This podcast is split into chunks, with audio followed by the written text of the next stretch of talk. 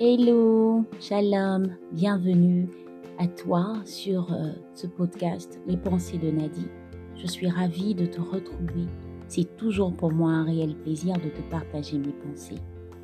Et aujourd'hui, je veux parler de ta réaction. Ta réaction fera toute la différence. Nos réactions face à une injustice, une trahison, une humiliation, un rejet, un abandon peuvent nous propulser vers notre destinée, nous retarder et nous empêcher d'atteindre notre destinée. J'aime les histoires de la Bible car elles nous enseignent. Elles nous présentent des hommes et des femmes de foi qui ont vécu des situations très difficiles et qui ont vu Dieu agir.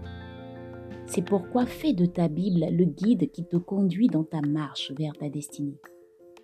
Ma Bible me dit Anne était une femme humiliée et rabaissée par sa rivale Pénina, qui la mortifiait parce qu'elle n'avait pas d'enfant. Mais Anne n'a pas fait d'histoire à Pénina. Elle a déposé sa douleur aux pieds de son Dieu. Elle a prié de toute son âme et a fait un vœu à son Dieu. Sa prière a été exaucée. Elle a enfanté. 1 Samuel 1. Daniel a été victime d'un complot parce que le roi Darius pensait l'établir sur tout le royaume à cause de l'esprit supérieur qu'il avait en lui. Il a été même jeté dans la fosse au lion, mais Daniel n'a pas réagi contre ses ennemis. Il a prié, il a loué son Dieu. Dieu l'a sauvé de la mort.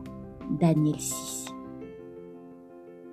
Paul et Silas ont été injustement jetés en prison. Ils n'ont rien dit si ce n'est que vers le milieu de la nuit, ils se sont mis à prier et à chanter les louanges de Dieu, au point où les fondements de la prison se sont ébranlés. Au même instant, toutes les portes s'ouvrirent et les liens de tous les prisonniers furent rompus.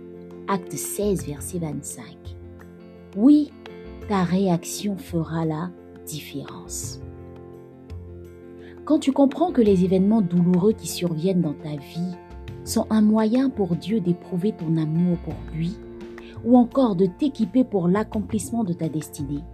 Ta réaction ne doit pas être les murmures et les plaintes, mais la prière et la louange à Dieu. Car Dieu nous observe dans chaque situation. Plus nous demeurons dans le calme et la confiance, la prière et la louange, plus vite il descend pour agir. Fais attention à ta réaction garde toujours la bonne attitude. Peu importe l'intensité, l'intensité de l'épreuve, sois calme et confiance. Prie et loue Dieu. Ne l'oublie jamais. Papa est fidèle. Alors je te fais un gros kiss. Un kiss de ta motivatrice Nadie. Shalom et agréable journée.